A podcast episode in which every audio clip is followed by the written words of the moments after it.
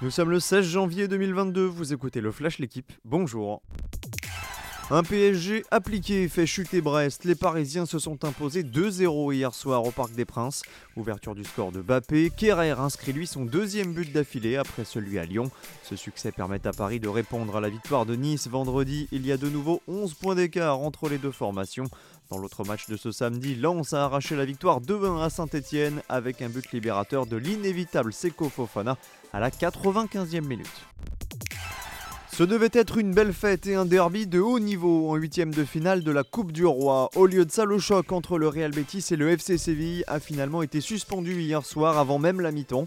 En cause un projectile lancé par un supporter du Betis sur un joueur de Séville après le but égalisateur de Nabil Fekir. Le Français avait répondu à l'ouverture du score de Papou Gomez par un superbe corner direct.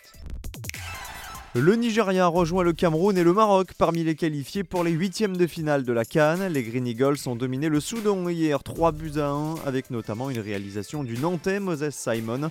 Dans ce groupe D, l'Égypte se relance grâce à sa victoire 1-0 face à la Guinée-Bissau. Le buteur, c'est évidemment Mohamed Salah.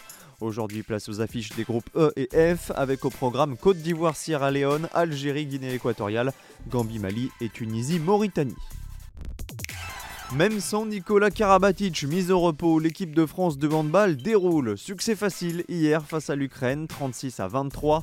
Les champions olympiques confirment leur belle entrée en matière jeudi face à la Croatie. Ça fait maintenant deux victoires en deux matchs et plus 18 de différence de but. Le plein de confiance est fait pour les Bleus avant d'affronter la Serbie demain soir lors du dernier match de poule avant le tour principal. Merci d'avoir écouté le Flash l'équipe. Bonne journée